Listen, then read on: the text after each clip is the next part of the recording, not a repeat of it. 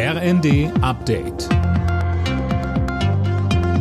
Stündlich neu. Auf den Punkt informiert. Ich bin Anna Löwer. Guten Abend. Der Bundestag hat einen weiteren Corona-Bonus für Mitarbeitende in Krankenhäusern und Pflegeeinrichtungen beschlossen. Silas Quiring mit den Details. Bis zu 550 Euro gibt es etwa für Beschäftigte in der Altenpflege. Für Mitarbeiter auf den Krankenhausintensivstationen liegt der Bonus bei rund 2500 Euro.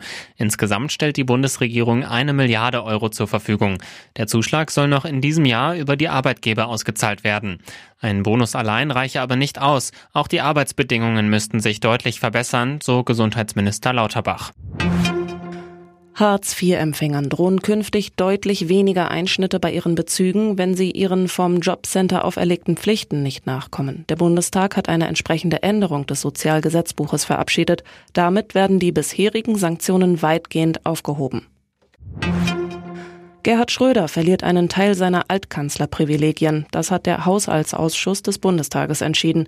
Die Details von Eileen Schallhorn. Vom Staat bekommt der Ex-Bundeskanzler damit keinen Cent mehr für Büro und Mitarbeitende. Ein Ruhegehalt und seine Bodyguards soll er aber behalten dürfen. Offizielle Begründung, Schröder nehme keine fortwirkende Verpflichtung aus dem Amt als ehemaliger Bundeskanzler mehr wahr.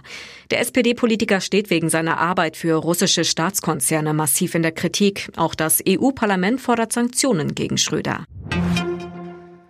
Über den Westen und Norden Deutschlands sind heftige Gewitter hinweggezogen. Jetzt muss noch im Süden und in der Mitte des Landes weiter mit Starkregen, Hagel und Orkanböen gerechnet werden. Morgen zieht eine weitere Unwetterfront von NRW und dem nördlichen Rheinland-Pfalz bis nach Vorpommern. Alle Nachrichten auf rnd.de